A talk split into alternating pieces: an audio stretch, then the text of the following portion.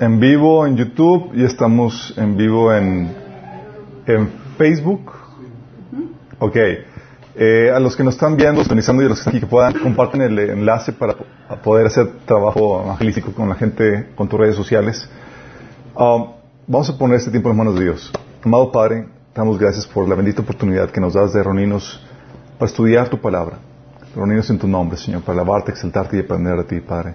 Señor, queremos pedirte en el nombre de Jesús, Señor, que abra nuestro entendimiento, que tu palabra penetre en nuestros corazones y transforme, Señor.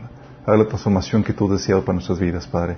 Que salgamos de aquí edificados y listos para bendecir a un mundo tan necesitado, Padre. Habla atrás de mí, cubre cualquier deficiencia, Señor. Bendice a los que vienen en camino y a los que están sintonizándonos, Padre. En el nombre de Jesús. Amén. Ok. A los que eh, no han venido eh, nada más para platicarles, ya terminamos la primera etapa o fase del taller de, apologética. Vimos las evidencias que prueban la existencia de Dios. Eh, estuvimos platicando la evidencia del inicio del universo que prueba la existencia de Dios, la evidencia de un universo eh, del principio antrópico, que es la evidencia del universo um, sintonizado para poder dar vida, ¿sí?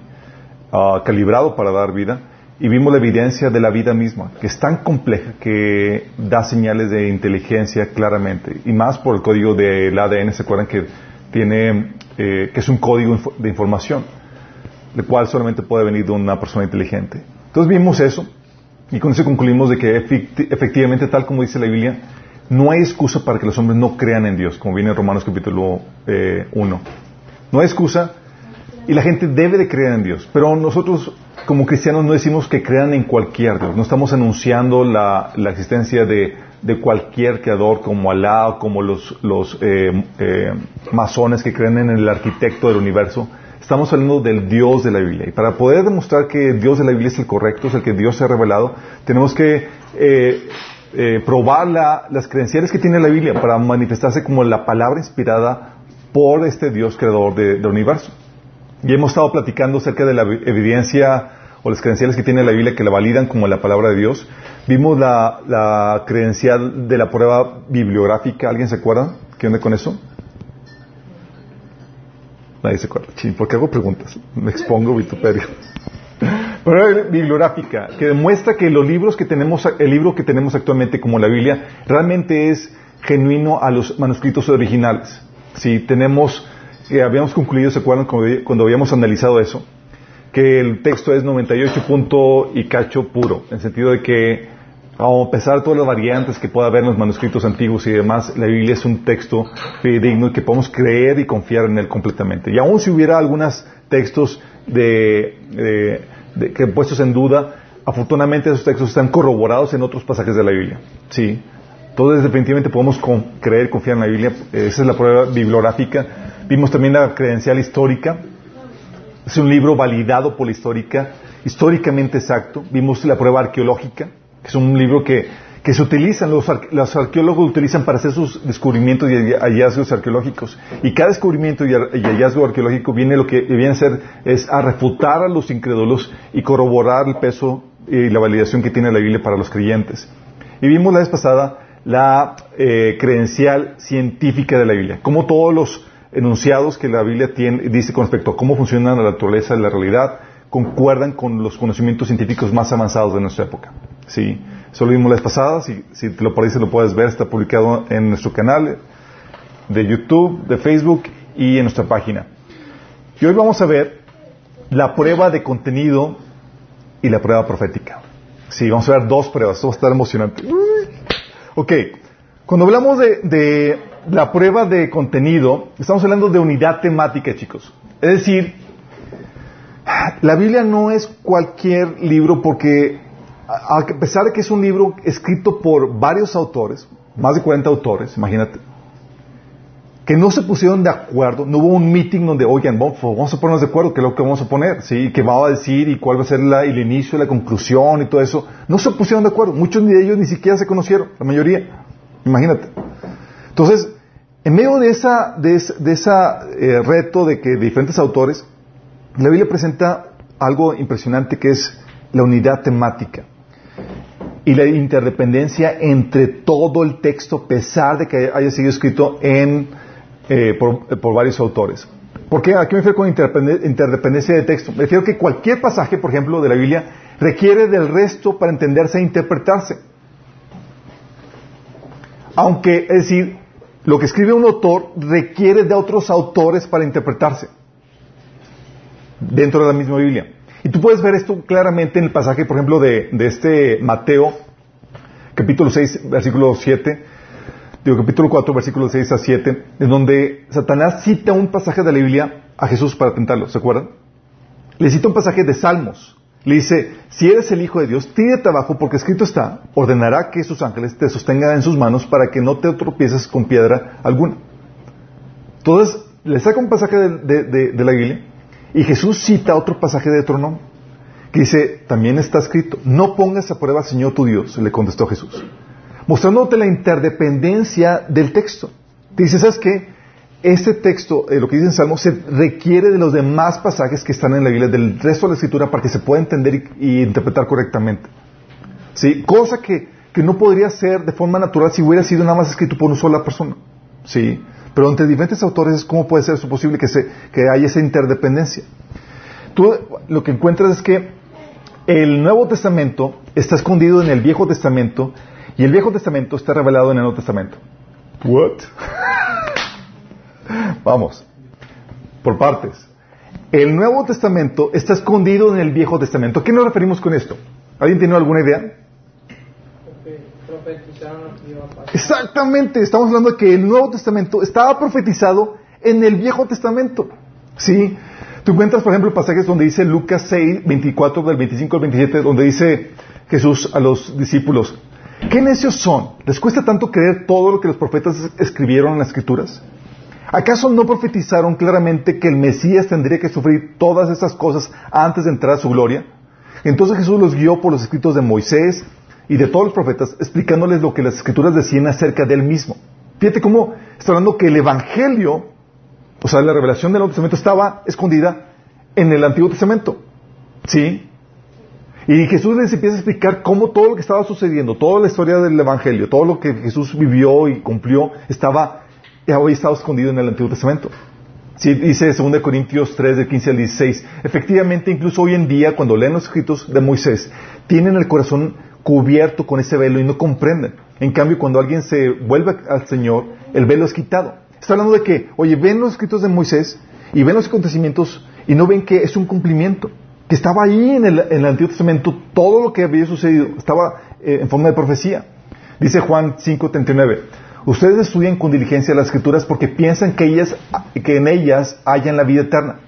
Y ellas son las que dan testimonio de mí hablando de que el Antiguo Testamento estaba hablando testimonio de Jesús, que es la centralidad del Evangelio. ¿Sí?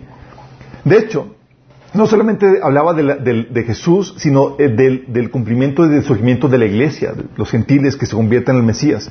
En Hechos 15, del, 14 eh, al 15, dice eh, Pedro, dice, Pedro les, ha contado, digo, Santiago dice, Pedro les ha contado de, de cuando Dios visitó por primera vez a los gentiles para tomar de entre ellos a un pueblo para sí mismo.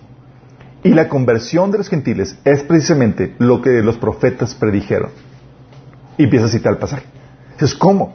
O sea, todo lo que están viviendo en el Nuevo Testamento, lo que sucedió en, los Evangelios y lo que sucedió en Hecho, estaba profetizado, estaba oculto en el Antiguo Testamento. Por eso nos referimos que el Nuevo Testamento está escondido en el Viejo Testamento.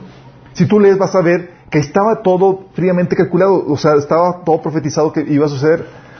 Y el Viejo Testamento está revelado en el Nuevo Testamento. ¿A qué creen que se refiere con esto?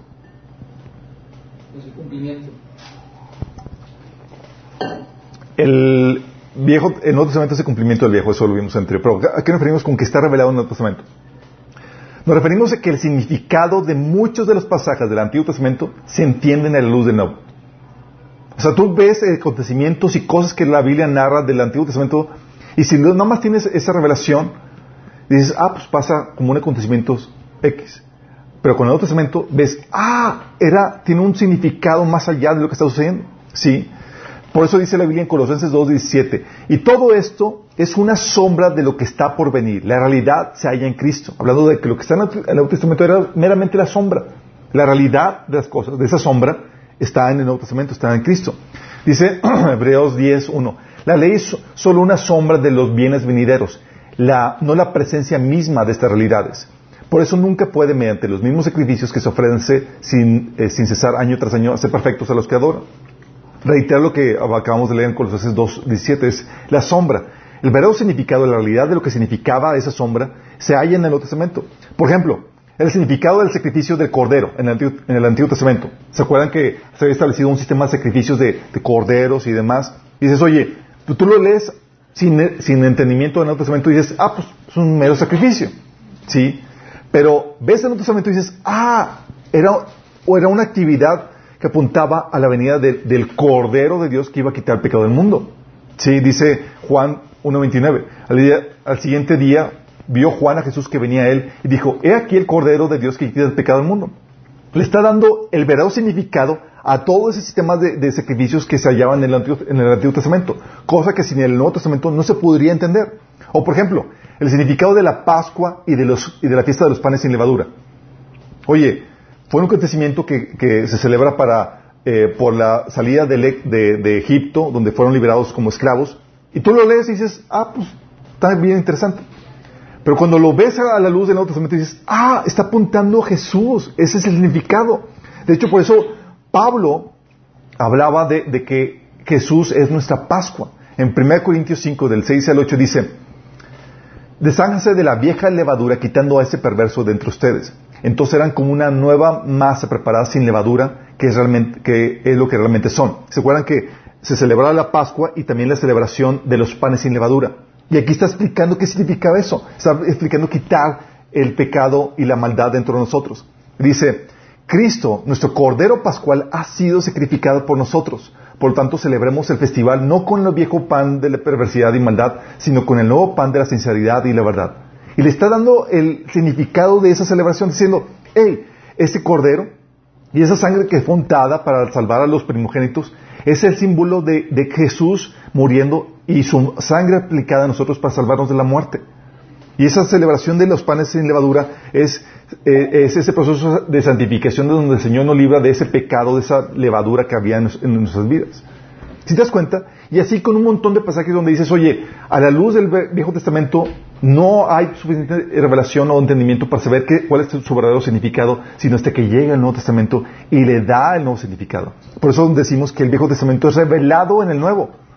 ¿Sí? Tú lo lees, lees el Viejo Testamento a la luz de nuevo y dices, ah, ahora entiendo. Sí, un montón de cosas que pasaban desapercibidas. ¿Vamos? Y eso es, ¿cómo, ¿cómo pudo haber sido eso? Fue escrito por más de 40 autores, chicos. No es como que se pusieron de acuerdo, oye, yo voy a escribir esta parte y luego tú vas revelando poco a poco lo que va a suceder hasta que lleguemos a la conclusión. ¿Sí? No había eso. ¿Sí? Esta unidad temática de, de Génesis, eh, tú lo puedes ver desde Génesis hasta Apocalipsis. La unidad temática, lo que trata la Biblia, del paraíso del reino de Dios perdido y terminamos con el paraíso del reino de Dios recuperado. Lo que se conoce como el paradigma creación, caída y la redención. creación, caída y redención. ¿De qué habla eso? Oye, te encuentras que en Génesis 1, por ejemplo, en Génesis 3, eh, 6, te encuentras con la entrada del pecado, ¿sí? de la creación. Génesis 3.6 ves como la mujer comió en desobediencia el fruto perdido y le, eh, prohibido y le dio a su, a su esposo, ¿sí? Y luego ves en Apocalipsis 21.27 el fin del pecado, la conclusión de esa trama. Donde ves en Génesis 21.27 que, que en la nueva Jerusalén ahí ya no va a haber pecado, ya no va a haber maldad y no se va a entrar a nadie que, que, que tenga eh, no, se no, se le va a dejar entrar ninguna cosa mala. Ves, por ejemplo, en Génesis 3, del 14 al 17, que se desatan las maldiciones de Dios sobre la humanidad y sobre la creación. Dice Génesis 3, del 14 al 17, el hombre dijo, por cuanto hiciste caso a tu mujer y comiste el árbol de, que te prohibí comer, maldita será la tierra por tu, por tu culpa. Con penosos trabajos comerás de ella todos los días de tu vida. Y en Apocalipsis 22, 3 dice que se quita la maldición, dice ya no habrá maldición. Y el trono de Dios y del Cordero estarán en la ciudad, sus siervos la adorarán, hablando de la Nueva Jerusalén. Concluyendo la trama de redención que estamos viendo. Oye, en, en este Génesis 3, del 16 al 19, ves que eh, se desata la muerte, el dolor y la tristeza. ¿Sí? Y en Apocalipsis 21.4 ves el fin de la muerte, del dolor y la tristeza. ¿Sí? Dices, ves en Génesis 3, del 16 al 19, dice la mujer, a la mujer le dijo, multiplicaré en gran manera los dolores de tus preñeces. Comienza el dolor en la humanidad. Sí, al hombre le dijo, maldita será la tierra por tu causa, con dolor comerás de ella. Sí, con el sudor de tu rostro comerás el pan hasta que vuelvas a la tierra, porque de ella fuiste tomado, pues polvo eres y polvo volverás. Hablando de, vas a morir. Y en Apocalipsis 21.4 dice, enjuagará Dios toda lágrima a los ojos, y ya no habrá muerte, ni habrá más llanto, ni clamor, ni dolor, porque las primeras cosas pasaron conclusión de toda la trama de redención. Si dices, oye, pero ¿cómo se pusieron de acuerdo? Juan fue 1600 años después de, lo, que vimos, de lo que escribió Moisés. Sí. Esto habla de, eh, por eso es, un libro asombroso. Ves, por ejemplo, en, eh, Génesis comienza con, eh, ves que se narra la expulsión del hombre del Edén. Sí, en Génesis 3.23. ¿Se acuerdan cuando dice que Dios expulsó al ser humano del jardín de Edén para que trabajara la tierra de la cual había sido hecho? Y luego ves en Apocalipsis 21.27 el hombre restaurado al paraíso en la Nueva Jerusalén. ¿Estás viendo la trama? Génesis, ve, encuentras, Génesis 3.24 encuentras que el árbol de la vida había sido resguardado del hombre. No puedes ya tomar del árbol de la vida. Sí. Y en Apocalipsis 22.14 el hombre es, restaurado a, tener acceso al árbol de la, de la vida. Sí. El paraíso recuperado. Ves también, por ejemplo, en Génesis 10, del 8 al 10, ves a Nimrod fundando la primera ciudad, que Babilonia, en rebelión contra Dios. Sistema político, social, religioso que se, que se levantó en contra de Dios. Y ves en Apocalipsis 17, 18, la destrucción de dicha ciudad. Sí. Dice Génesis 10 del 8 al 10, Cus también fue antepasado de Nimrod, el primer guerrero heroico de la, de la tierra, ya que Nimrod fue el mejor cazador del mundo, su nombre llegó a ser proverbial, la gente decía, este hombre es como Nimrod, el mejor cazador del mundo. Él construyó su reino en la tierra de Babilonia, con las ciudades de Babel, Erech, Akkad y Calne. O sea, no se conformó con una, hubo varias ciudades en Babilonia. Sí. Y Apocalipsis 18.2 dice, ha caído Babilonia. Cayó esa gran ciudad, se ha convertido en una casa de, para los demonios. Sí, hablando de que ese fin del sistema del mundo eh, que se levanta en contra del reino de Dios. Sí. Tú también ves eh, en Génesis 2 del 18 al 23 eh, el matrimonio de primer Adán. Dios le presenta, crea, saca de, la costilla del hombre una, una costilla y hace a la mujer y se la presenta y se le da como mujer a Adán, ¿sí? Y en Apocalipsis 19 te encuentras el matrimonio del segundo Adán o del último Adán, ¿sí? Donde son las bodas del Cordero y donde la iglesia es la novia del Cordero, el cual se une con, él. O sea, hablando de la misma, la unidad temática, ¿sí? Ves, por ejemplo, en eh, Génesis, específicamente capítulo 3, versículo 24, el dominio del hombre terminado y el de Satanás comenzado. ¿Sí? ¿Se acuerdan que oye, el hombre se convirtió en esclavo de Satanás por causa del pecado. Génesis 3.24 habla acerca de eso. Y luego ves en el en Apocalipsis 22, digo 20 del 1 al 4, pues 22, ves el fin del dominio de Satanás y la restauración del dominio del hombre. ¿Qué es lo que dice? Luego vi un ángel que bajaba del cielo con la llave del abismo sin fondo y una pesada cadena en la mano Sujetó con fuerza al dragón, la serpiente antigua, quien es el diablo Satanás, y lo encadenó por mil años. Saliendo de los mil años, lo mandó al agua de fuego. ¿Sí? Entonces encadenan a Satanás. Luego dice, después vi tronos, y los que estaban sentados en ellos habían recibido autoridad para juzgar y vi las almas de aquellos que habían sido decapitados para dar testimonio, por dar testimonio acerca de Jesús y proclamar la palabra de Dios. Ellos no habían adorado a la bestia ni, ni a su estatua, ni habían aceptado su marca en la frente o en sus manos. Volvieron a la vida y reinaron con Cristo mil años. Entonces, termina el dominio de Satanás y se restaura el dominio del, hombre. Fíjate cómo la, unidad temática en medio de esto. También puedes ver en, eh, al inicio, en Génesis 11, del 1 al 4, del cual también habla Deuteronomio eh, 32, 8, que las naciones fueron entregadas a los ángeles caídos. Si, se viene eso, ¿verdad? Fueron entregadas a los ángeles caídos. Dice Deuteronomio 32.8, hablando del episodio de la Torre de Babel, dice, cuando el Altísimo asignó territorios a las naciones, cuando dividió la raza humana fijó los límites de los pueblos según el número de los ángeles de Dios. Sea, los entregó, los dividió, que se, destruyeron las naciones entre los ángeles. ¿Cuáles ángeles? Los ángeles caídos. Como la humanidad ya no quiso, se quiso rebelar contra Dios, yo ya no quería, ya no quería lidiar nada con Dios eh, directamente, pues ellos decidieron que, los ángeles caídos gobernaran sobre ellos. Pero ¿qué, ¿qué, crees? Te encuentras en Apocalipsis la reposición de las naciones y los reinos de la tierra por Cristo, donde recupera lo perdido. Dice Apocalipsis 11:15. El séptimo ángel tocó la trompeta y hubo grandes voces en el cielo que decían, los reinos del mundo han venido a ser de nuestro Señor y de su Cristo, y Él reinará por los siglos de los siglos, recuperando lo que se había perdido. Si ves la unidad temática,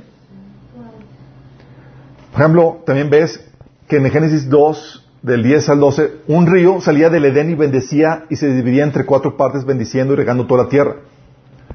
Ese río que surgía del Edén vuelve a restablecerse en ese, como en un río en la nueva tierra que viene a dividirse y a, traer vida a las naciones. Dice, luego el ángel, en Apocalipsis 22, del 1 al 2, dice, luego ángel, el ángel me mostró un, el río de agua vida, eh, el río de agua de vida, claro como un cristal, que salía del trono de Dios y del cordero y corría por el centro de la calle principal de la ciudad. A cada lado del río estaba el árbol de la vida que produce doce cosechas al año, una por mes, y las hojas del árbol son para la salud de las naciones. ¿Te das cuenta cómo la restauración del diseño original? Sí. Eso te encuentras con, eh, te encuentras con eso, pero no solamente te encuentras con eso, sí. Te encuentras también la consumación de algunos aspectos de la historia de redención. Por ejemplo, en la tierra, en Génesis te encuentras que la tierra fue creada. En Apocalipsis 21 te encuentras que la tierra pasa que es la, consumación de, esa tierra y el comienzo de una nueva. En eh, Génesis te encuentras que el, sol gobierna el día. En la nueva tierra ya no hay necesidad de sol.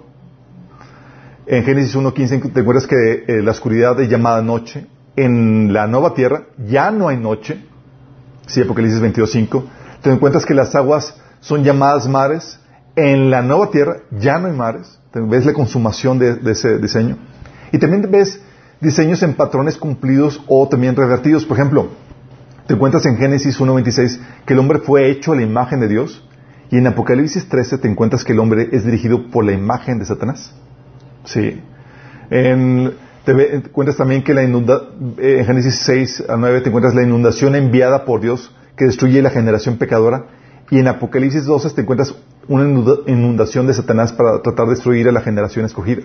Sí los patrones ahí eh, cumpliéndose, eh, tratando de, emular los Satanás. Ves, por ejemplo, en Génesis 9, 13, el arco iris con la promesa de Dios, y en Apocalipsis 4 y, capítulo 10, el arco iris recordado en los juicios sobre la tierra. Porque se acuerdan que Dios había prometido que no iba a venir juicio con inundación sobre la tierra. ¿Y qué crees? En los juicios de Apocalipsis no te encuentras ningún juicio por inundación, de muchos tipos, pero no por inundación. ¿sí? También ves en Génesis 13, el juicio a Sodoma y, eh, Sodoma y Egipto por la corrupción y el, juicio eh, por la corrupción que había. Y te encuentras que ese mismo patrón se repite en Apocalipsis capítulo 11. Ves también en Génesis capítulo 14 una confederación de naciones que se levantaron en contra de Abraham y su gente. Y lo mismo se repite en Apocalipsis capítulo 12. Sí. Ves en, Génesis 24 una novia para el hijo de Abraham, ¿se acuerdan? Bueno, y ves en Apocalipsis 21 una novia para la simiente de Abraham, que es el Cristo. Patrones, dices, oye, ¿cómo puede ser esto? Esta unidad temática y este ciclo de patrones es, es milagroso, chicos. O luego todavía aún más, ¿por qué? Porque estamos hablando, a ver, déjame ver. Mm, a lo mejor me equivoqué aquí. Ah, aquí está. Te encuentras que con temas controversiales, no solamente la unidad temática, te encuentras que la vida tiene temas controversiales con armonía y continuidad. ¿Por qué? Como les había comentado, el libro fue un libro escrito en un periodo de 1600 años. 1600 años. A lo largo de 60 generaciones, por más de 40 autores, ¿sí? Y autores, chicos, de todas clases sociales. Había reyes, campesinos, filósofos, pescadores, poetas, estadistas, eruditos, pastores, de todo tipo, ¿sí? diferentes autores de diferentes clases sociales, que fue, y fue escrito la Biblia en diferentes lugares. Uno, unos libros de la Biblia fueron escritos en el desierto, otros desde la celda, otros desde el palacio, otros en la montaña, otros durante un viaje, otros durante la guerra, otro durante el exilio. ¿Sí? Te cuentas que también fue escrito en diferentes épocas, en épocas de paz, de guerra, de cautiverio, en diferentes estados de ánimo.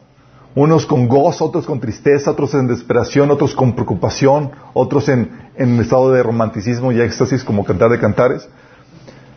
Y en tres continentes, Asia, África y Europa.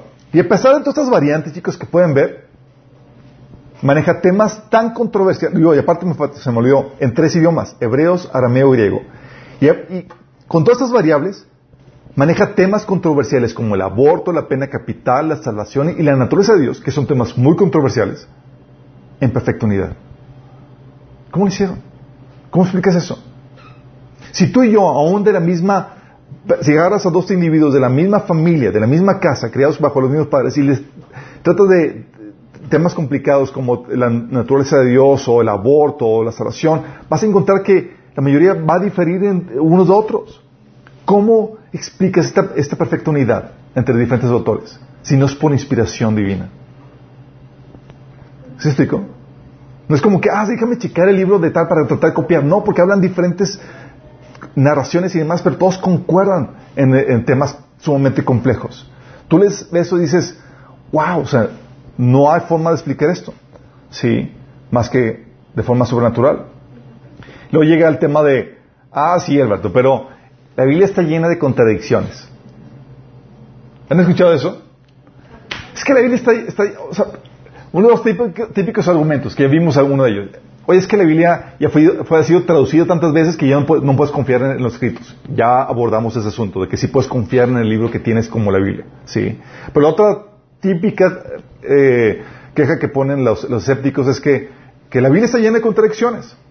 ¿Tú qué haces cuando te dicen ese tipo, ese argumento tan familiar? Ya lo leíste. Típico es, oye, está lleno de contradicciones. La pregunta así básica, ¿y ya la leíste? ¿O lo dices por lo que, porque te lo han comentado otras personas? Y la mayoría, ¿qué te crees que te va a decir? No, no la ha leído. Sí. No, la mayoría no lo lee. Sí. La segunda pregunta que, que se hace es, ¿tienes algún ejemplo específico? Y la mayoría te va a decir, no, porque no sabe. ¿Sí? Déjame explicarte. ¿Hay contradicciones en la Biblia? No, hay aparentes contradicciones. ¿Sí? Las aparentes contradicciones que se encuentran en la Biblia son producto de errores de contexto histórico, que interpretaron incorrectamente el contexto histórico, errores de interpretación en el texto, errores por no entender el lenguaje del hebreo, los originales o el griego, ¿sí? Eh, o porque los textos eh, realmente son, si son compatibles, si lo analizas detalladamente de forma superficial, aparentemente hay contradicciones, ¿sí? O también porque se malinterpretó la intención del autor. Sí, hay, porque déjame explicarte que la Biblia maneja eh, cientos de, formas literarias. Te vas a encontrar en la Biblia sarcasmo, simbolismo, eh, vas a encontrar diferentes formas, sí, literarias. También porque eh, las aparentes contradicciones por errores en la copia del manuscrito. Hay diferentes eh, manuscritos y demás, y hay unos donde tienen pequeñas diferencias que se corroboran o se refutan con los demás manuscritos que tenemos, sí. También a veces por no entender cómo opera Dios en la historia. dices, oye, hay error porque Dios actuó de esta forma y aquí está actuando de esta forma. No, no, no hay error, no hay contradicción, simplemente no estás entendiendo cómo Dios opera. La Biblia te enseña cómo opera, ¿sí? Entonces hay armonía o porque no leyeron el texto completo. Dice, mira, aquí hay contradicción. Lees el contexto y ah, viene la respuesta. ¿Sí? O porque citaron mal el texto, o malentendieron mal la sintaxis, ¿sí? O porque confundieron un incidente con otro y pensaron que era el mismo y se, está contradiciendo. No, no, se está contradiciendo. O, típicamente, por asumir que, el reporte, que un reporte parcial es falso. Es que en la Biblia menciona de que menciona más a un personaje y no menciona a otro el hecho de que no haya lo mencionado, mencionado, dicen, ah, es que ya es aquí hay uno y acá dice que hay dos, entonces se contradice. No, no, no, no. Si la omisión de un personaje no significa que esté, eh, que sea contradicción. Por eso te encuentras con ejemplos, chicos, de aparentes contradicciones. Por ejemplo, Te encuentras en la Biblia que la Biblia dice que a Dios nadie lo ha visto jamás, en el Evangelio de Juan. ¿Sí? Dices, dices, contradicción, contradicción, porque en el Antiguo Testamento, ¿qué crees? Dios, la gente, hubo episodio donde Dios se presentó a varias personas y lo vieron cara a cara. Moisés es uno de ellos. ¿Qué dijiste? Ya se está contradiciendo la Biblia. Sí. ¿Y se contradice? ¿Alguien sabe cuál es la...? De hecho, te dejo explicártelo. Cuando tú encuentras una aparente contradicción en la Biblia, ponle atención. Porque en medio de esa contradicción hay tesoros fabulosos escondidos. ¿Sí? Yo recuerdo cuando leía este pasaje, decía, oye, es que aquí está diciendo que a Dios nadie lo ha visto jamás, y tú ves en el Testamento, y si lo vieron, hablaban con él y demás. Entonces, ¿cuál, fue la, cuál es la respuesta? Eh, y la respuesta es sencilla, porque la Biblia enseña que a Dios el Padre nadie lo ha visto jamás. Es a Jesús, a la, aparición de la segunda persona de la Trinidad, la que veían en el Antiguo Testamento. Tú encuentras apariciones de, de la, que son de Jesús antes de ser encarnado en el Antiguo Testamento. Y era que veía. Tú por eso ves en pasajes, por ejemplo, en Éxodo 33, donde ves que Moisés hablaba con Jesús cara a cara y decía, con Dios cara a cara, y que, decía ahí que Moisés platicaba con Dios cara a cara, y luego, versículo más adelante dice que Dios le dice, pero no vas a ver mi rostro. Cuando había dicho que veía su rostro. Y dice, pues solamente vas a ver mi, espalda. Y dices, ¿cómo se contradice? No, no se contradice. Está hablando de dos personas. Acuérdate que Dios es Dios en tres personas. Jesús, Moisés veía la cara de, Jesús, pero la espalda solamente del Padre. Sí. Dices, oh, entonces no hay contradicción. No, no hay contradicción. Sí. O por ejemplo, la aparente contradicción donde dice la Biblia que Dios no deja sin castigo al culpable. La Biblia dice eso en Nahum. Y luego, con su perdón, retiene el castigo del culpable. Dices, ¿cómo es posible? Sí. ¿Cómo es posible que Dios dice que no deja sin castigo al culpable y con su perdón lo retiene? Sí. Si no sabes la respuesta a esas, pero eso lo vemos en, lo resolvemos en, en básicos de cristianismo, otro taller. Pero aquí sencillamente es, Dios no nos dejó sin castigo, sino que nos castigó en Cristo Jesús para podernos otorgar perdón. ¿Sí estamos entendiendo? Pero la gente que, no tiene conocimiento de la Biblia bien, eh, eh, ve esto y dices, hay contradicción.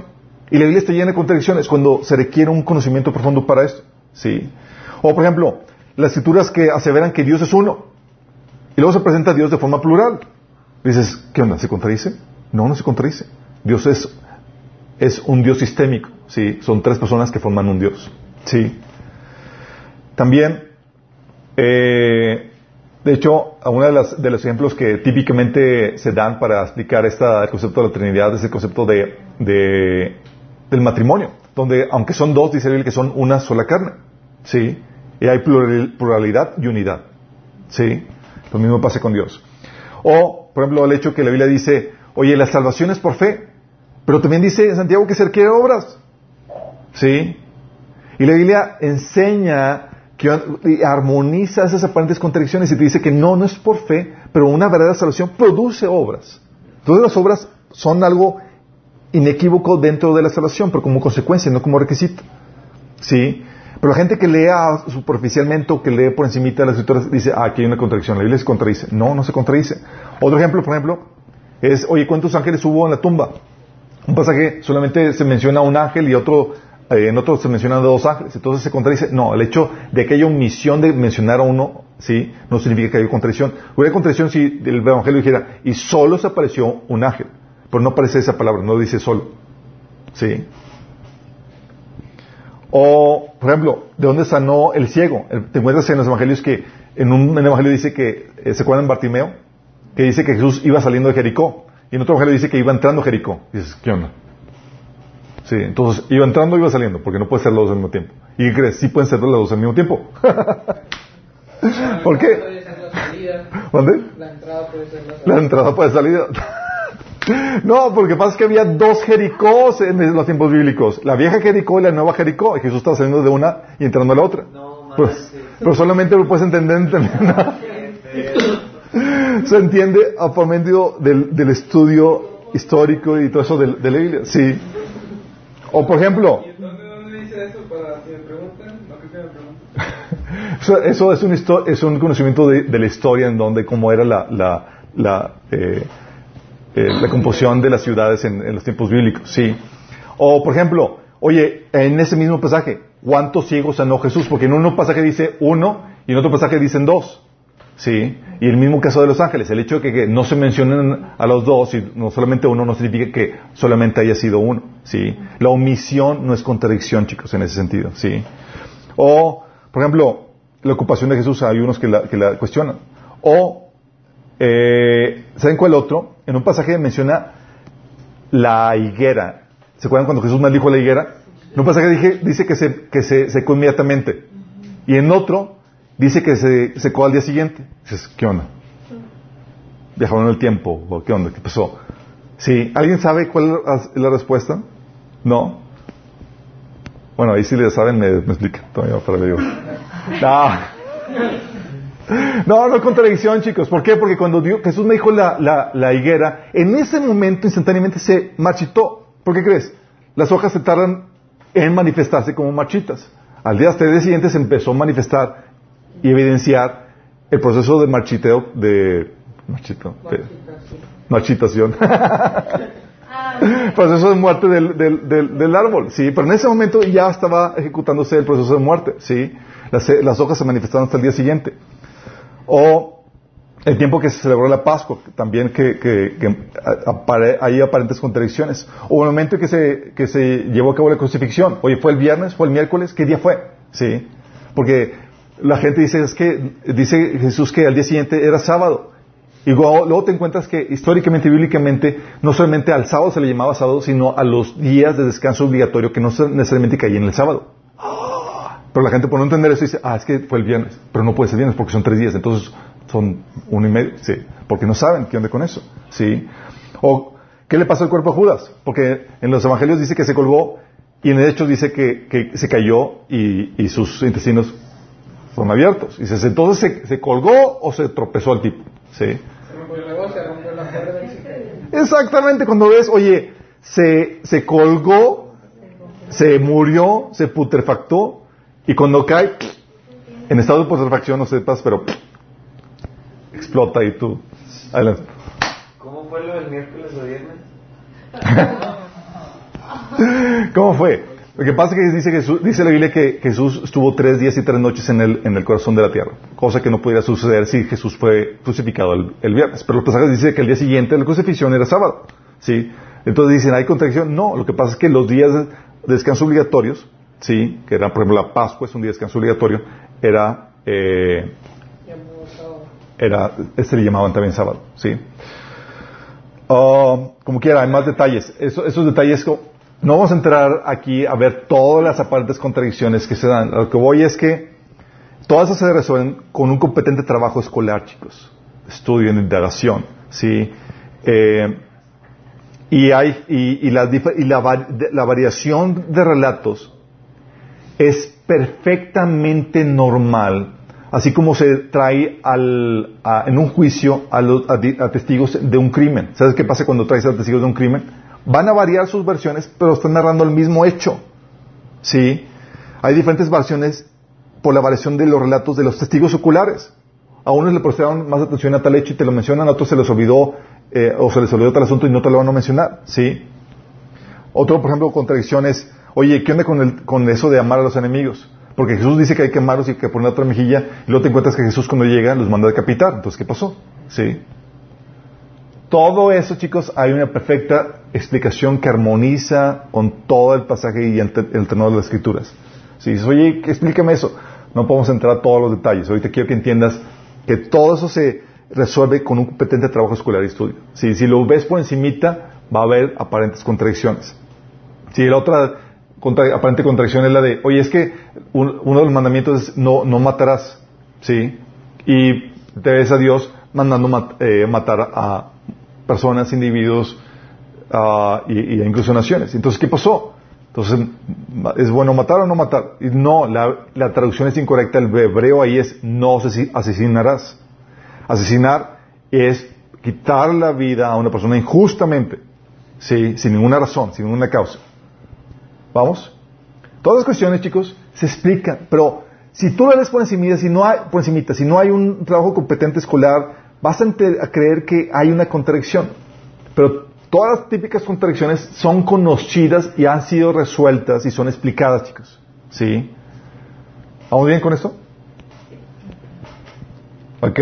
Entonces, ejemplos de aparentes contradicciones. Eso nos lleva a la prueba, la siguiente prueba, la prueba profética. Entonces vimos la unidad temática. Ves la unidad temática y el manejo de temas controversiales y hay perfecta unidad. ¿Sí? Y aún las aparentes contradicciones no hay contradicciones. En la Biblia no hay contradicciones en, sí misma.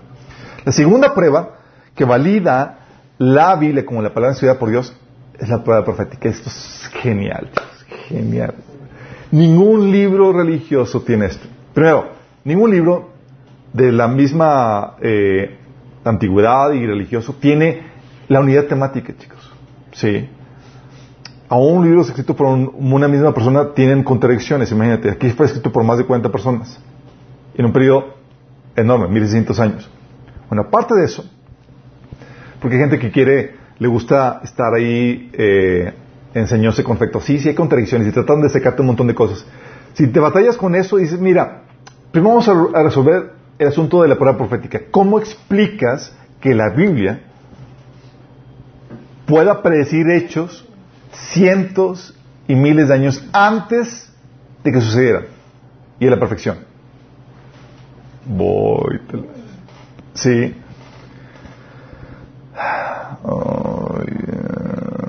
Déjame explicarte primero. Hay un, tienes que entender un contexto, ¿sí? Bueno, déjame ver aquí. Es que te pasa cuando...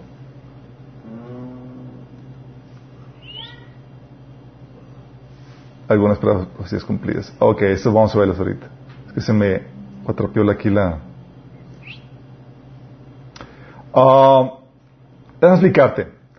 La Biblia menciona, chicos, que Dios puede producir, puede predecir el futuro. ¿Sí?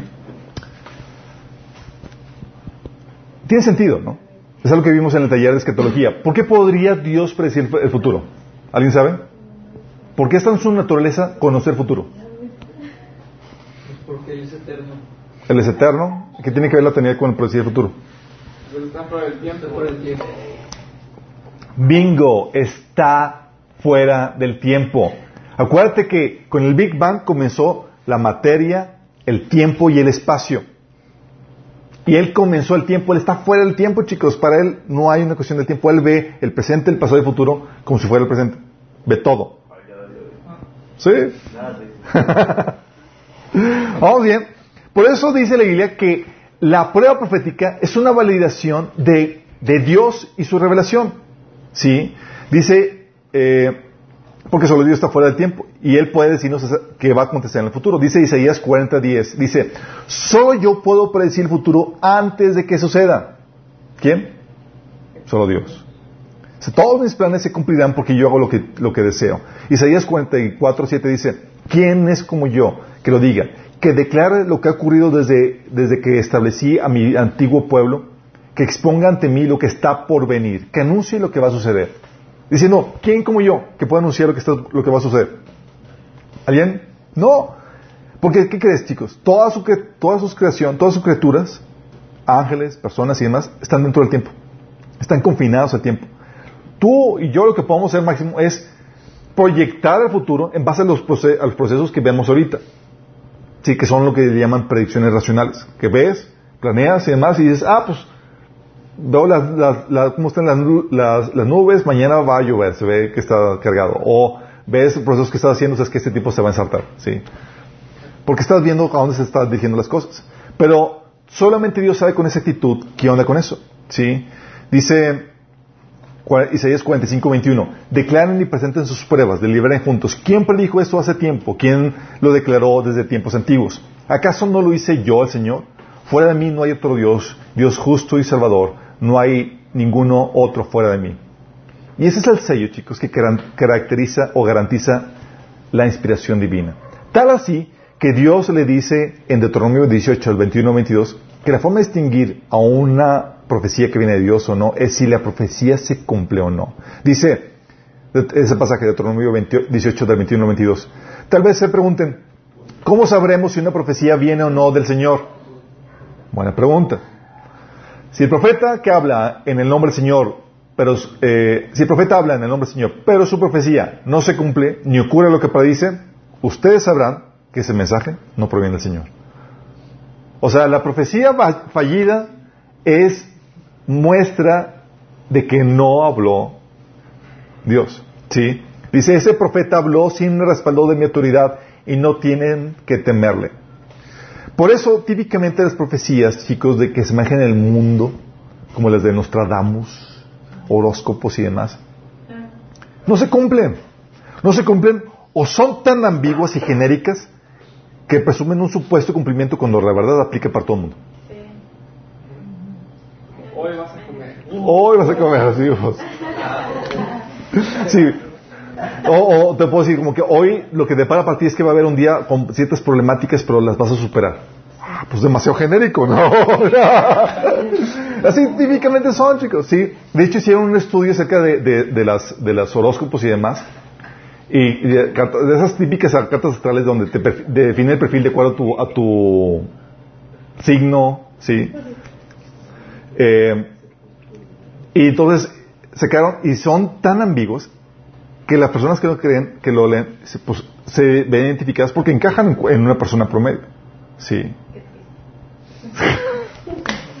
Por cierto, si alguno de ustedes vio o estaba involucrado en horóscopos y demás, habría una puerta a posición demoníaca y hay que cerrarla. Eso lo vemos en el taller de liberación. Les pedimos que, los, que, que, que, lo vean en el siguiente taller. Oye, sí pasa, ¿eh? Es que mis hermanas nos enseñan. No, sí pasa. Bueno, que hay que cerrar esas puertas. Bueno, volvemos al tema. Ok. Volviendo al tema, chicos, déjame explicarte algo en cuestión de profecía y algo que quiero que entiendas. ¿Sabes cuándo fue terminada la Biblia? ¿Sabes qué, qué? ¿Cuándo fue terminada la Biblia? Del Antiguo Testamento, por favor. Del Antiguo Testamento. 400 años antes de Cristo. 400 años antes de Cristo, exactamente. Comenzó con Moisés 1400 años antes de Cristo y terminó 400 años antes de Cristo con Esdras y Nehemías. Sí. ¿Sabes cuándo se tradujo la Biblia al griego? Como en el 100 antes de Cristo. 300 años antes de Cristo. O sea, 300 años antes de Cristo, la Biblia ya estaba en blanco y negro, traducida, traducida al griego. O sea, no escrita en hebreo, ya traducida. Sí. ver, vamos a ver algunas profecías cumplidas. La Biblia menciona algunas profecías cumplidas, como, por ejemplo, la venida del rey de Sirio, profetizada en Isaías 44-45. Esa fue, esa profecía fue 697, eh, fue en el 697 antes de Cristo y fue cumplida cerca de un siglo después, en el 537 antes de Cristo. Sí. O sea, o sea, ¿sabes qué pasó con tu Ciro? O sea, Daniel le presentó el libro de Isaías. Ciro, aquí hablan de ti y por, y por nombre. Mente el shock. Ah. Sí. Por eso Ciro fue, con, fue muy amable con los judíos y animó a que regresaran a su tierra. Sí. Pues se les, o sea, estaba, le habían profetizado, chicos, o sea, siglo, pues un siglo antes. ¿Qué onda con esa situación? Sí. Dice eh, Isaías 44, lo leo un poco. Dice, así dice de Ciro, es mi pastor y cumplirá todo lo que yo quiero. Al decir Jerusalén, será edificada y el templo será fundado. ¿Y qué fue lo que hizo Giro, eh, Ciro? dio la orden de reconstrucción de Jerusalén y del templo. Sí. Dice, sí, dice Jehová su, dice, sí, dice Jehová su ungido al Ciro, el cual tomé yo, eh, yo por su mano derecha para sujetar naciones delante de él y desatar lomos de reyes, para abrir. ¿Sabes qué se refiere con desatar lomos de reyes, chicos? Digo, paréntesis dentro de, esa temática, no tiene que ver con esto, pero ¿sabes qué se refiere con lomo de reyes, ¿sí? Que desató los lomos de reyes. Está haciendo referencia al episodio de cuando se estuvo, se escribió la, mano, apareció la mano en el reino del, nieto de Nabucodonosor, nieto o bisnieto. ¿Se acuerdan? Que apareció la mano y el tipo, el rey, se quedó en shock. ¿Y sabes qué pasó? Se le desataron sus lomos. Es una frase que significa no se hizo en los calzones. Ah, ¿Y cómo saben eso? qué, significa? Pues eh, eh, estudios de gramática, así es. Esa es la explicación. En, el, en la traducción casi no se entiende, ¿sí? Pero, ya, Andrés, pero eso fue, por eso, ves eso y dices, y, y luego sí, pues fue algo muy, muy evidente cuando sucedió eso, ¿sí? Dice, ya es que dice ahí que eh, este, el, el- ese rey estaba paniqueado y se le soltaron los lomos, o sea, fue, va, sí. Entonces, imagínate, profecía cumplida, la de Ciro. La otra, la destrucción de Tiro. Eso viene en Ezequiel 26 del 8 al 21 y está, fue profetizada entre el 592 y 570 antes de Cristo y fue cumplida en el 530 antes de Cristo. Sí, estamos hablando de unos, eh, fue cumplida del, del 530 y fue cumplida en, en- fases y fue completamente, eh, fue, eh, empezó a cumplirse en el 530 antes de Cristo con Nabucodonosor y eh, en, el 33 en el año 33 con, antes de Cristo con Alejandro que continuó la destrucción. O sea, 1600 años después fue cumplida en su totalidad la destrucción de Tiro. Ahí se profetizaba que Nabucodonosor iba a destruir la campiña de la ciudad de Tiro, en Ezequiel 26.8, que muchas naciones se levantarían en contra de Tiro, en Ezequiel 26.3. O sea, no fue, no solamente fue, Nabuco- fue Nabucodonosor, fue eh, Grecia, sí, el imperio Grecia, y también fue los romanos. También dice que se iba a convertir en una peñaliza, plana como la cumbre de una roca, tal cual cumplimiento. También dice que se iba, iban a lanzar los despojos al mar de Tiro. Acuérdense que Tiro era una ciudad sumamente opulenta. Era el corazón del comercio, chicos. ¿Sí? Y lo dice Ezequiel 26, 18 que nunca, nunca más sería reconstruida. ¿Y qué crees? Tiro no fue reconstruido. ¿Sí? Eh, y nunca sería vuelta a encontrar tal cual como viene en la Biblia. ¿Sí? También se- está profetizada la destrucción de Samaria, 700, que fue realizado esa profecía en el- entre el 748 y 690 antes de Cristo. Fue profetizada por Oseas y por Miqueas y fue cumplida en el 722 antes de Cristo. ¿Sí? Del- fue cumplida parcialmente por el 722 antes de Cristo por Sargón, luego en el 331 por Alejandro Magno y luego en el 120 por Juan Hircano. Eh, y ahí se habla de que eh, caería con violencia, que llegaría a ser como un montón de ruinas, que ahí se plantarían viñedos tal cual como sucede- sucedió, y que las piedras de Samaria serían derramadas por el valle, y que los fundamentos serían descubiertos. ¿Y qué crees? Todas esas descripciones que se mencionan en estos pasajes fueron cumplidas, chicos. La destrucción de Gaza y Askelón. Eh, ahí se menciona, fue eh, profetizada entre el 626 y 586 antes de Cristo y cumplida en el 1270 después de Cristo, sí, por el sultán de Bibars, por el sultán de Bibars y en la actualidad en el Estado de Israel. Sí, la probabilidad para que la profecía se haya cumplido tal como se menciona ahí en Amós, en Ezequiel, en Jeremías, que son pasajes que hablan acerca de eso, ah, es de uno entre ciento, eh, entre 1200, ¿sí? Ahí se menciona que los filisteos ya no continuarían, y saben que los filisteos la- como nación fue extinta, que Gaza sería rapada, que sobre Escalón vendría desolación, y que pastores habitarían en las inmedia- inmediaciones de Escalón, y que el remanente de la casa de Judá rehabitaría Escalón. ¿Y qué crees? Tal cual, hoy en día, se ha cumplido. Sí. Juicio sobre Moab y Amón, profetizado entre, entre 626 y 570 antes de Cristo, cumplida en el siglo XX. Sí, ahí se menciona que se iba, que sería tomado por los orientales y lo que vivirían, vivirían de los frutos de la tierra. Viene en Ezequiel 25.4. Eh, y que los orientales harán de Amón un lugar para sus palacios. Y ahí es donde están ubicados los palacios actualmente, es en Jordania. Sí. La gente de las antiguas Moab y Amón volverían a habitar su tierra. Todo se ha cumplido hoy en día, chicos. El juicio contra Petra y Edom, profetizado entre el 626 y 570 antes de Cristo, fue cumplida en el, entre el año, eh, entre el siglo 6 antes de Cristo y el siglo 7 después de Cristo. Ahí se menciona que sería asolado, que jamás volvería a- a poblarse, que sería conquistado por los paganos, luego conquistado por Israel, que tendría una historia sangrienta, y quería que Edom quedaría desolado hasta, hasta la ciudad de Tamán, ¿sí? que animales salvajes habitarían en Son y que se cesaría el comercio. Ahí están en, el bosquejo los pasajes. Todo eso, chicos, cumplido. ¿Sí? Profecía de Daniel. Son de las En la profecía de Daniel, chicos, que, hable- que profetiza el surgimiento de los imperios que conocemos en la historia, es de lo más asombroso, tan asombroso que los estudiosos eh, del libro de Daniel decían que no pudo haber sido escrito eh, sino después de las fechas en que surgieron los imperios. De tanta precisión. De tanta precisión. Dice, no pudo haber sido escrito antes, es imposible. Porque, ¿Por qué es imposible? Porque nadie conoce el futuro, bajo la perspectiva humanista atea. ¿Por qué crees? Dios sí conoce el futuro y tiene, tiene sentido. Daniel habló, profetizó de estos imperios, eh, eh, eh, él escribió entre 622 y 530 530 antes de Cristo. Y habló que, obviamente, que habló del, imperio de Babilonia, que fue su contemporáneo, también lo vivió durante el imperio de Persa, ¿sí? Pero no se quedó con el imperio persa, esos fueron contemporáneos de Daniel.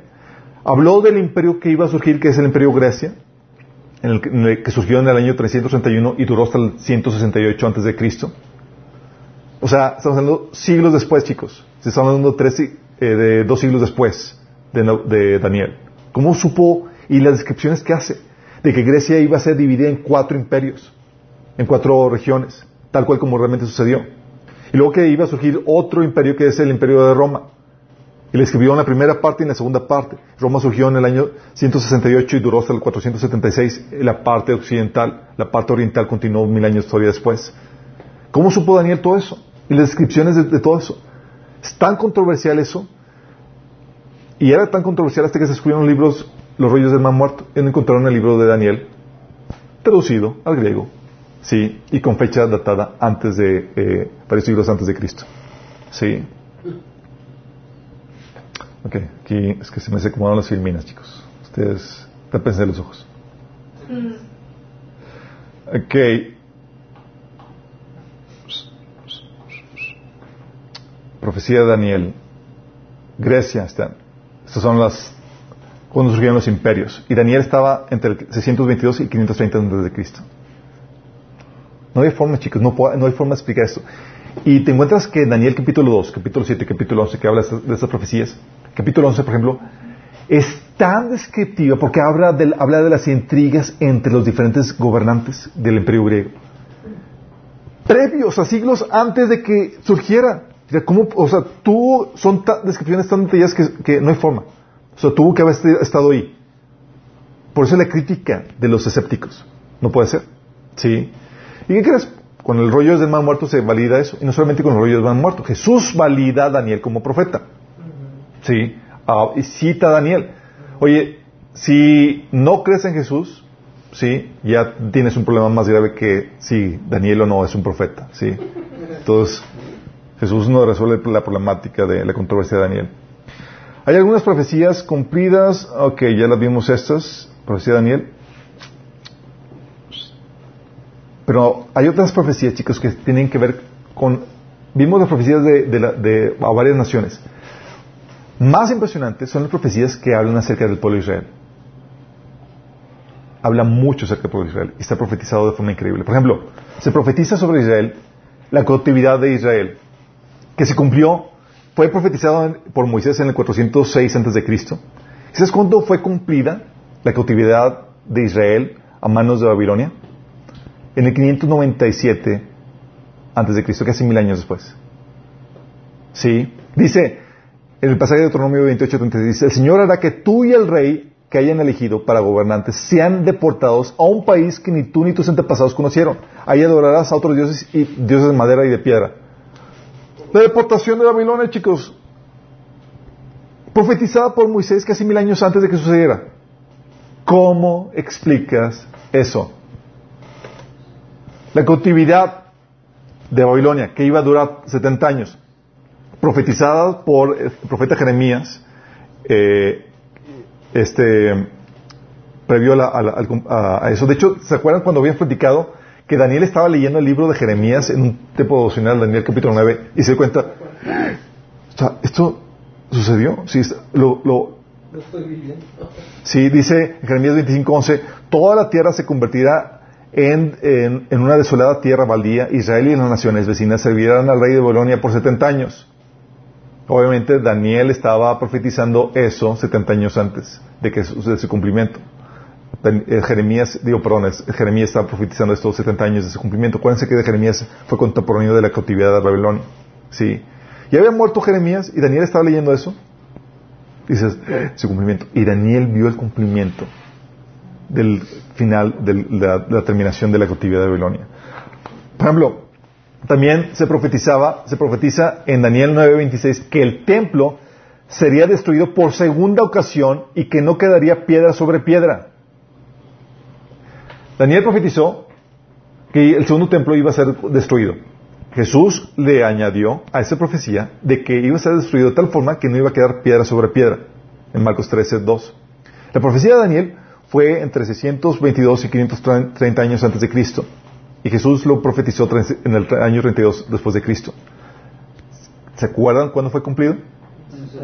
En el año 70 después de Cristo. Está hablando de 500 años antes eh, fue profetizado eso. Dice Daniel 9:26, después de esto, de este periodo de 72 conjuntos de siete, matarán al ungido, o sea, al Mesías, sin que parezca haber logrado nada, y surgirá un gobernante cuyos ejércitos destruirán la ciudad y el templo. Profetizado, chicos, destrucción del templo. Y Jesús sabía muy bien, por eso decía, ven estas piedras hermosas y más, no va a quedar ni una piedra sobre otra. ¡Ah! Señor, ¿qué dices? ¿No han leído Daniel? También profetizado por Moisés la diáspora. ¿Saben qué es la diáspora? Diáspora, la dispersión de los judíos por todo el mundo. Sí. Moisés profetiza la diáspora y el antisemitismo mundial. Dice Deuteronomio 28, del 6, del 6 al 40 y al 66, dice, pues el Señor te dispersará, fíjate, aquí, aquí es diferente. Menciona que ibas a ser deportado a una, a una nación que no conoces. Y luego menciona Moisés que iban a ser deportados a todas las naciones. Dice, pues el Señor te dispersará por todas las naciones, de un extremo de la tierra hasta el otro. ¿Y sabes dónde están los judíos, chicos? Por, si algo tienen los judíos que son muy internacionales. Dice, ahí rendirás culto a dioses ajenos que ni tú ni tus antepasados conocían, dioses de madera y de piedra. En medio de esas naciones no encontrarás paz ni lugar de descanso. ¿Por qué crees, chicos? Porque su vida corre peligro. Ahí el Señor te hará que te tiemble el corazón, que te falle la vista y que tu alma se desfallezca. Tu vida siempre penderá de un hilo, día y noche vivirás con miedo, sin una seguridad de sobrevivir.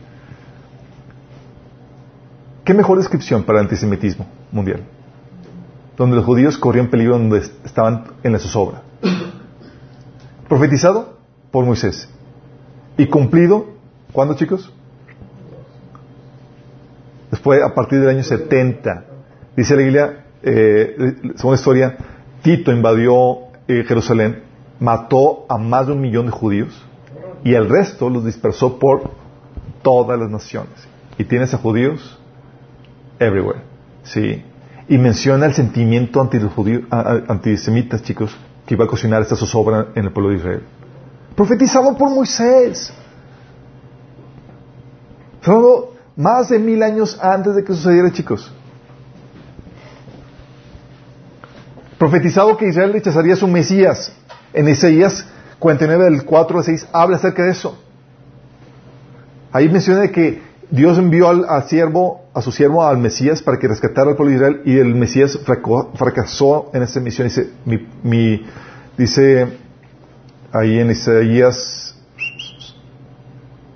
dice, mi labor parece tan inútil, he gastado mis fuerzas en vano y sin ningún propósito. Porque se acuerdan, Jesús logró que Israel volviera a, Dios como nación. No, sí salvó un puñado, pero no como nación.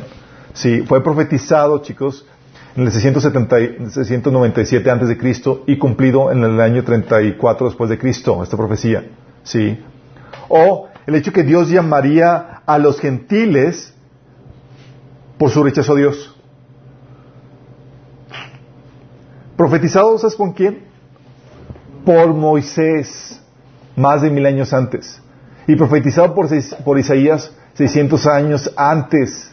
Y cumplido en la época de Jesús, chicos. ¿Te das cuenta? Mil años antes que Jesús. Moisés eh, fue en el año 1400 años, es más de mil años, 1400 años antes de, de Jesús. fuerte! O sea, chicos, las probabilidades para que estas profecías, todas estas, se cumplieran en una nación, o sea, no, no, o sea, es estadísticamente posible. Dice Deuteronomio 32, 21, dice, ellos despertarán, despertaron mis celos a rendir culto a cosas que no son Dios, provocaron mi enojo con sus ídolos inútiles, ahora yo despertaré sus celos con gente que ni siquiera son, es pueblo, provocaré con su enojo por medio de gentiles insensatos. ¿Sabes quiénes son los gentiles insensatos? Nosotros. ¡Qué grueso! Este pasaje es citado en el Nuevo Testamento como Dios llamando a la iglesia. Sí, también el pasaje de Isaías 65, 1.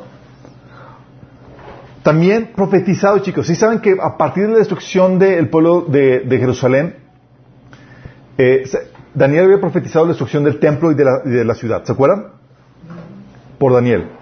Bueno, Oseas profetizó de que el pueblo de Israel iba a estar sin templo por mucho tiempo. Dice Oseas 3:4. Esto muestra que Israel estará por mucho tiempo sin rey, ni príncipe, ni sacrificios, ni columnas sagradas, ni sacerdotes.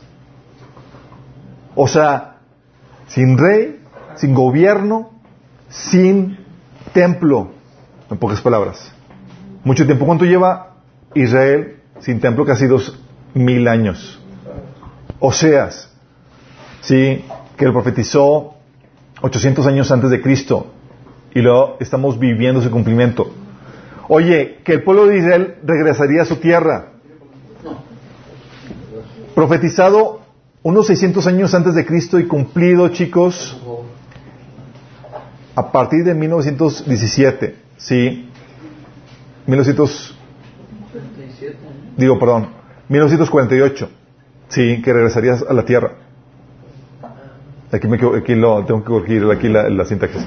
Uh, cuando regresó, Israel empezó a regresar a su tierra en el, en el 1917, chicos. Sí. Es cuando se, se data esto. Pero se cumplió este siglo. Nada más imagínense. Dice, yo sacaré de entre los pueblos y os reuniré de las tierras que estáis esparcidos en, con manos fuertes y brazo extendido y enojo derramado. O sea, Dios iba a traer de vuelta a Israel.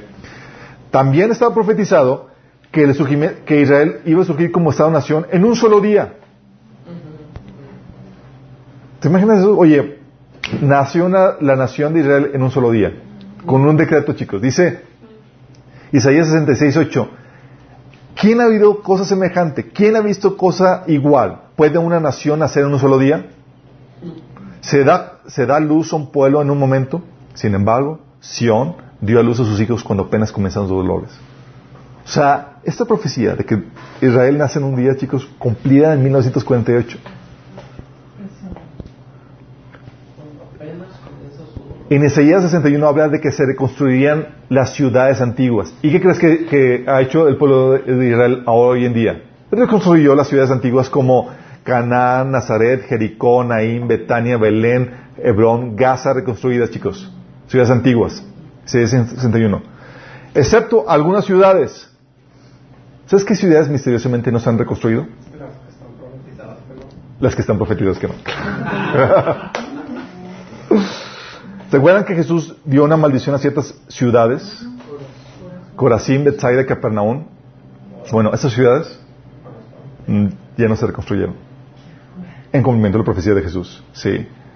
O también la profecía de que las ciudades vecinas querían, querrían eliminar la, existencia de, Israel. Profetizado en el Salmo 83, versículo 4. Ahí ves en el Salmo 83 las naciones vecinas, que se, o sea, las naciones por, por eh, eh, y se menciona que los que están rodeando al pueblo de Israel, la nación de Israel, quieren destruirlo, eliminar del mapa. Dice ahí, venga, destruyamos a su nación, que el nombre de Israel no vuelva a recordarse. ¿Qué crees que están queriendo hacer las naciones palestinas y árabes?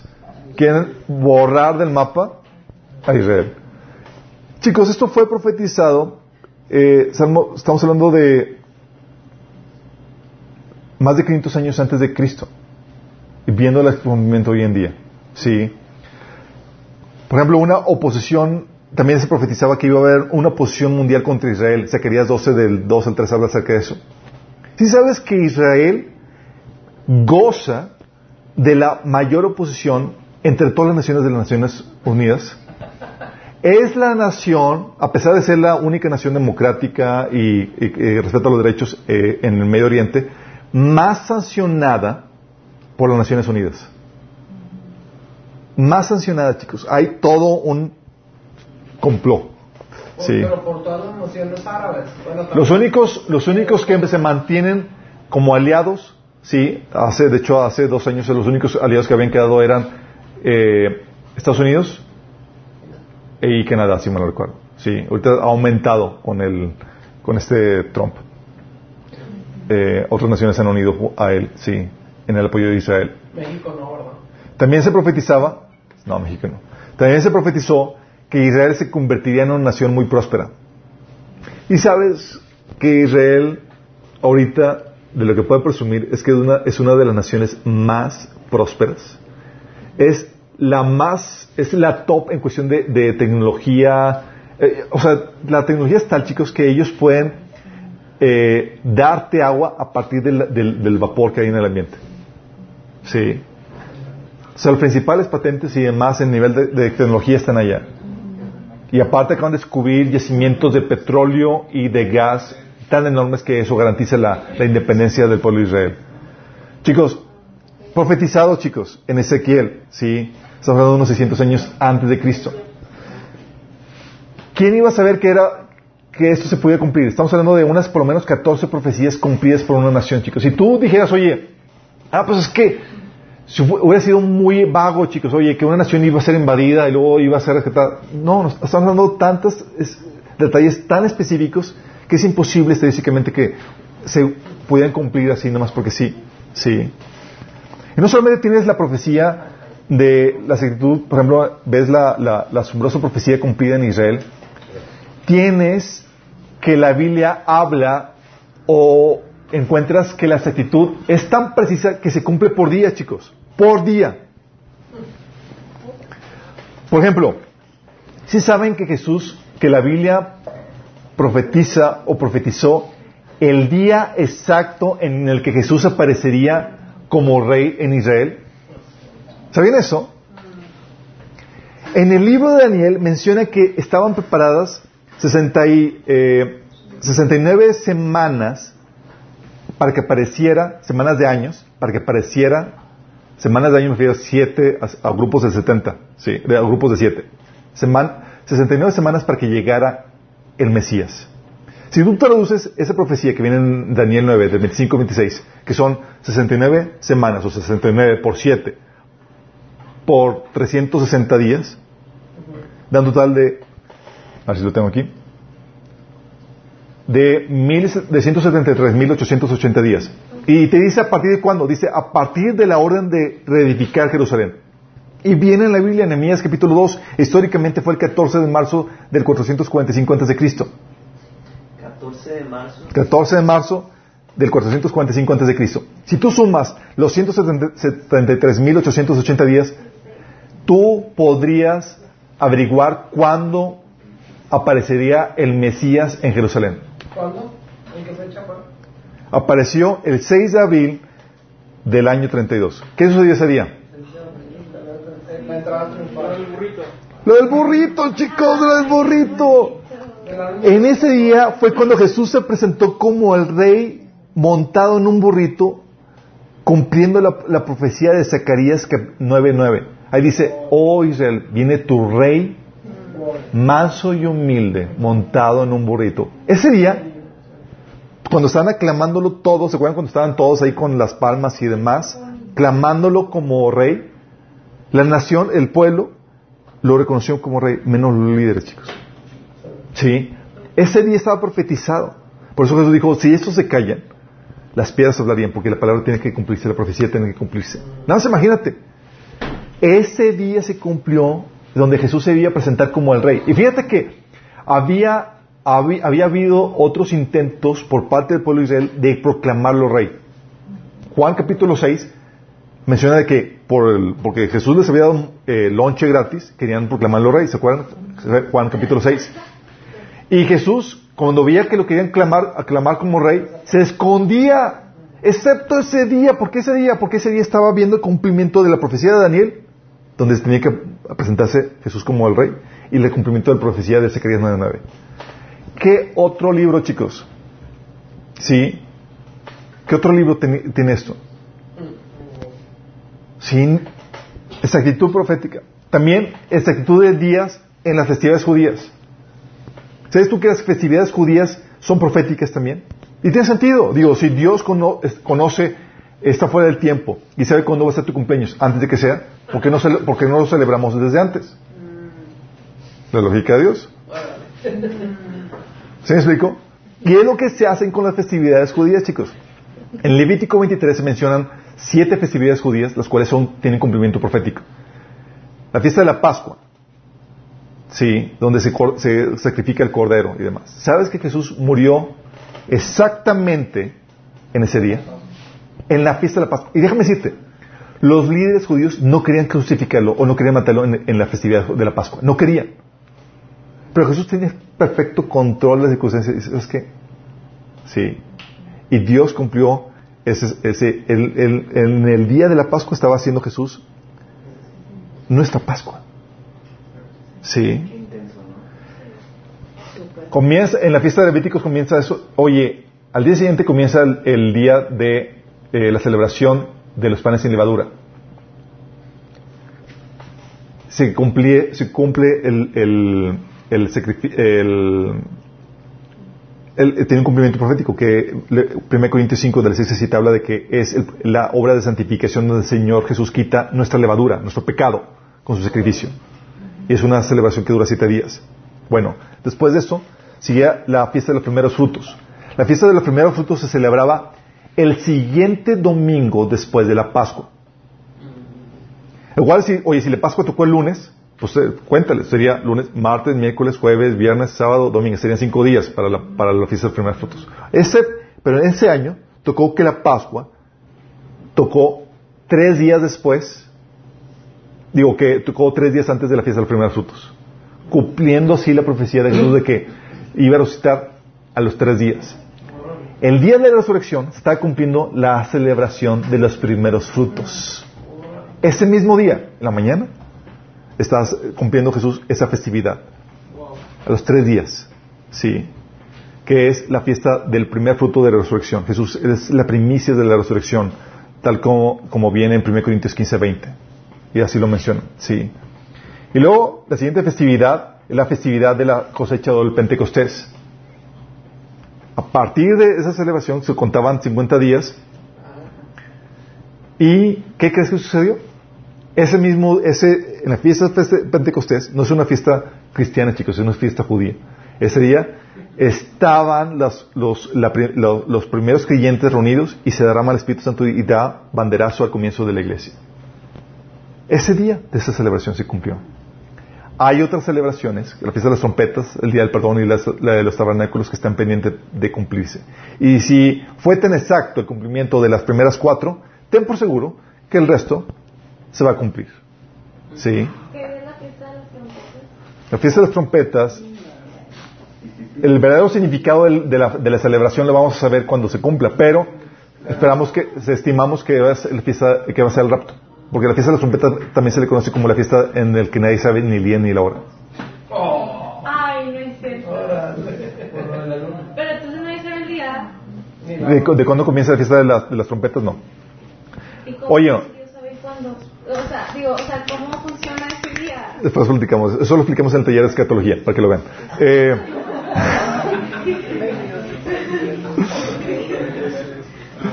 Bueno, no solamente cumple, cumple la, la profecía por día, chicos, se cumple por hora.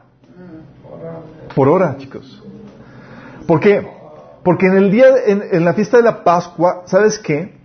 ¿Sabes tú que, segunda Corintios, segunda Crónicas 2, 4 menciona que el pueblo de Israel tenía dos horarios para el sacrificio? Uno en la mañana y otro en la tarde.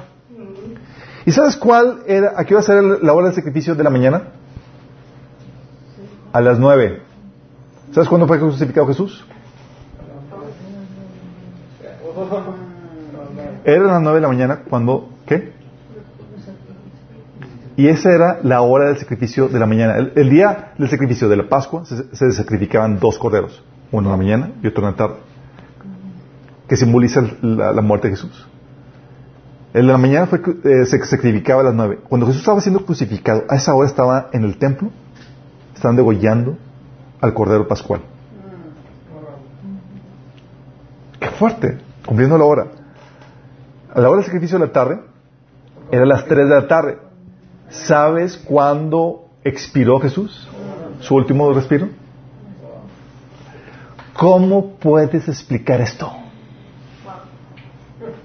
porque le dices, tú lees los evangelios y dices, oye, ¿por qué me pone? Porque en, las versiones Reina Valeria más dice la hora, la hora duodécima y la hora novena. Y pues ni siquiera sé qué horas son esas. Pero dices, ¿por qué pone esa información? Nada, ninguna información que aparece en la Biblia está de más, chicos. Hay diseño en todo. ¿Sí?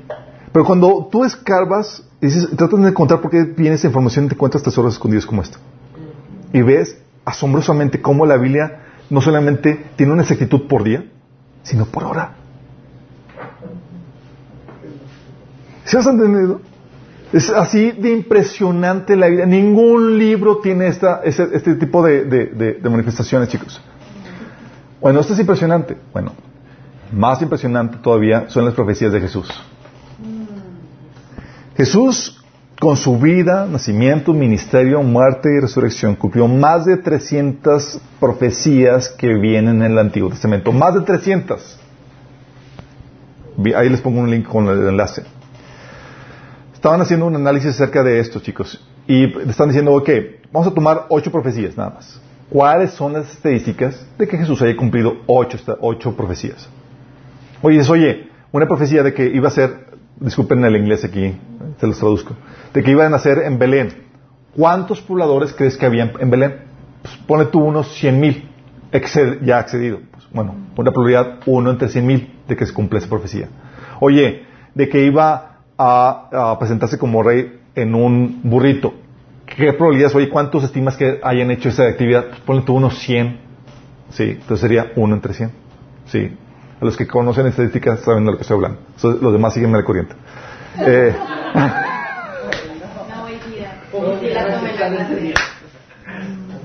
Sí, oye, que iba a ser vendido por 30 eh, monedas de plata.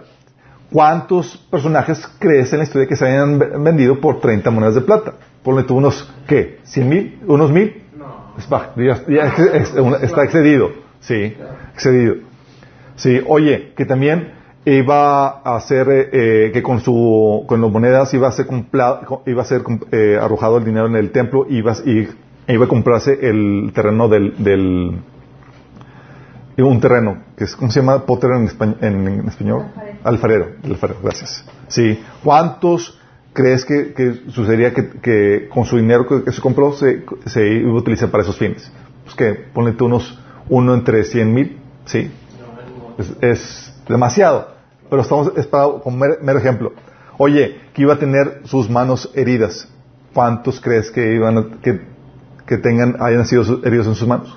Pues unos mil, sí, está también de. Que no, va, no se iba a defender y que iba a ser inocente, que iba a tener un juicio injusto, uno entre mil, que iba a morir con los, con los malos, con los pecadores, y que se iba a enterrar con los ricos. ¿Cuántos crees que, hayan tenido, tenido ese, ese, efecto? Uno entre mil, y que iba a ser crucificado, como Salmo 22. ¿Cuántos crucificados? Pues unos diez mil que hayan sido crucificados. Bueno, las probabilidades es que tú ves eso y sumas, se multiplican todas esas probabilidades y da, es 1 entre 10 elevado a la 28. O sea, es 1, es un, es un 1 con 28 ceros. ¿Cuántos personajes, cuál era la población de ese tiempo? Ponen tú que sean menos de un billón, que es 10 a la 11. Con eso sacas que la probabilidad es de 8 profecías, no de 300, de 8. Es de, eh, es de 1 entre 10 a la, elevado a la 17. Para ponértelo así, ¿sí? Es como, según la postura evolucionista, el universo tiene unos eh, 30 mil millones de segundos. Es como, para ocho profecías, es como atinarle al segundo correcto entre toda esa historia. Sí. Ocho profecías.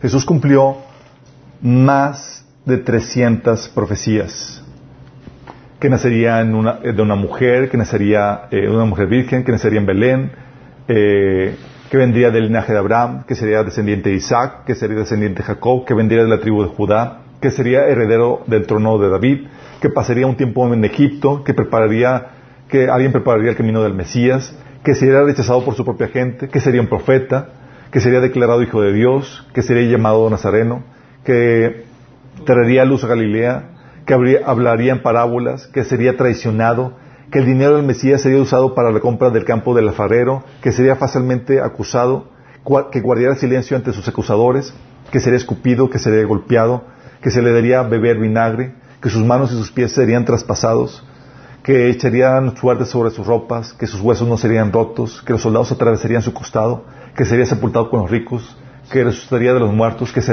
ascendería al cielo, que se sentaría a la diestra de Dios, que sería un sacrificio por el pecado. Y solamente con esto te estoy diciendo 32 profecías. Fueron más de 300. ¿Cómo explicas eso? Estaba ya el Antiguo Testamento, chicos, en blanco y negro, traducido al griego, 300 años de que Jesús, antes de que Jesús naciera. ¿Cómo explicas eso? Ningún libro en la historia de la humanidad tiene esta credencial. De hecho, ¿sabes qué hacen? Las personas que, que, estudian eso dicen, matemáticamente tú puedes comprobar que Jesús es el Mesías viendo la estadística de, cumplimiento. Eso solamente con ocho. Sí, si tratas de sacar la estadística de los demás, es, es simplemente imposible. O sea, es más seguro que Jesús es el Mesías de que tú y yo estamos aquí parados. Sí. Y aparte de eso, tienes que la profecía no se acaba, porque hay profecías de los apóstoles. Profecías, por ejemplo, de que iban a surgir falsos maestros dentro del cristianismo que introducirían herejías. ¿Cumplido? Cumplido. Que iba a surgir un falso sistema cristiano que perseguiría a los verdaderos creyentes.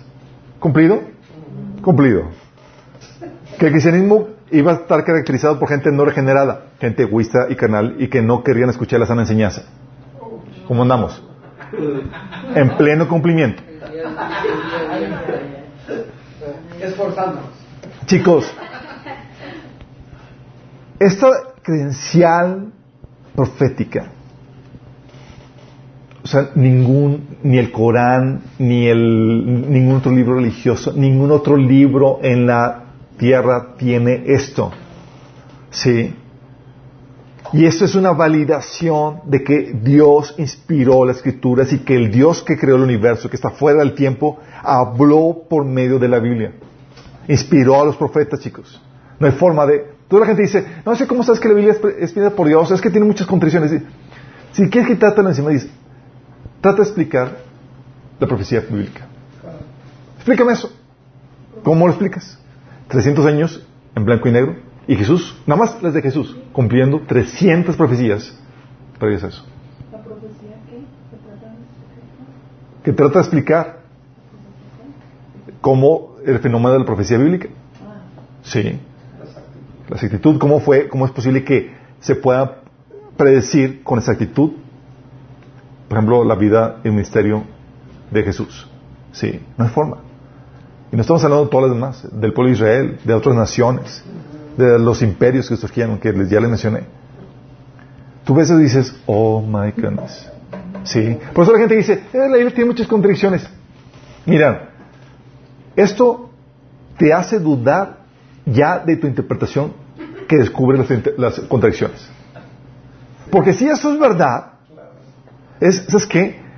No sabes nada y tus interpretaciones están mal. Tus interpretaciones que dicen que hay contradicciones, es, no sabes nada. ¿Sí? Porque esto valida lo demás. Dices, ¿sabes cómo es posible? ¿Sabes Para explicar esto, dices, ¿sabes que Si esto es verdad, significa que si hay una contradicción, es por mi falta de conocimiento, por, falta de, pericia para, conocer bien las escrituras. ¿Sí? Porque eso lo valida. Y hay gente que se va primero por las, por las, por las aparentes contradicciones y trata de nosotros, mira, que se contradice esto, dice, mi chavo, ¿cómo explicas el fenómeno de la profecía cumplida? No hay forma. Se trata de hacer las matemáticas, las físicas, no hay forma. Es imposible. Y esto le da una validez que pone a la Biblia por encima de cualquier otro libro que tenemos en, este mundo. ¿Te das cuenta? Y déjame decirte, por cada profecía que Jesús cumplió, dejó pendientes ocho profecías que se están, estamos viendo sus cumplimientos en nuestros días. Sí. O sea, en pocas palabras, como diciendo, lo que has visto, hijito, prepárate, no es nada a lo que vas a ver. Sí. Por eso el libro que tenemos como la Biblia, puedes descansar tranquilo y poner tu fe en Él, sabiendo que tiene la credencial contundente para poder confiar en Él. Por la validez de contenido, de unidad, de temática, de, que no tiene contradicciones, eh, de que maneja temas controversiales con perfecta unidad y por la prueba de la profecía. ¿Oramos para terminar? Amado Padre, te damos tantas gracias, Señor, porque podamos conocer, Señor, las credenciales que tú nos muestras en tu palabra, Señor. Que nos permiten creer, no solamente por creer, Señor, sino creer con fundamentos, con bases sólidas, de por qué creemos en ti, en el mensaje que viene en este libro maravilloso, Señor. Gracias por darnos tu verdad, Señor. Y gracias por poner en la Biblia, en este libro, tantas credenciales que lo validan y que lo autentifican, Señor. Padre, que podamos transmitir y defender con toda valentía, Señor, nuestra fe al mostrar estas evidencias a la gente que duda de ti, Señor, y de la veracidad de las Escrituras, Padre. Ayúdanos, Señor, en el nombre de Jesús. Amén.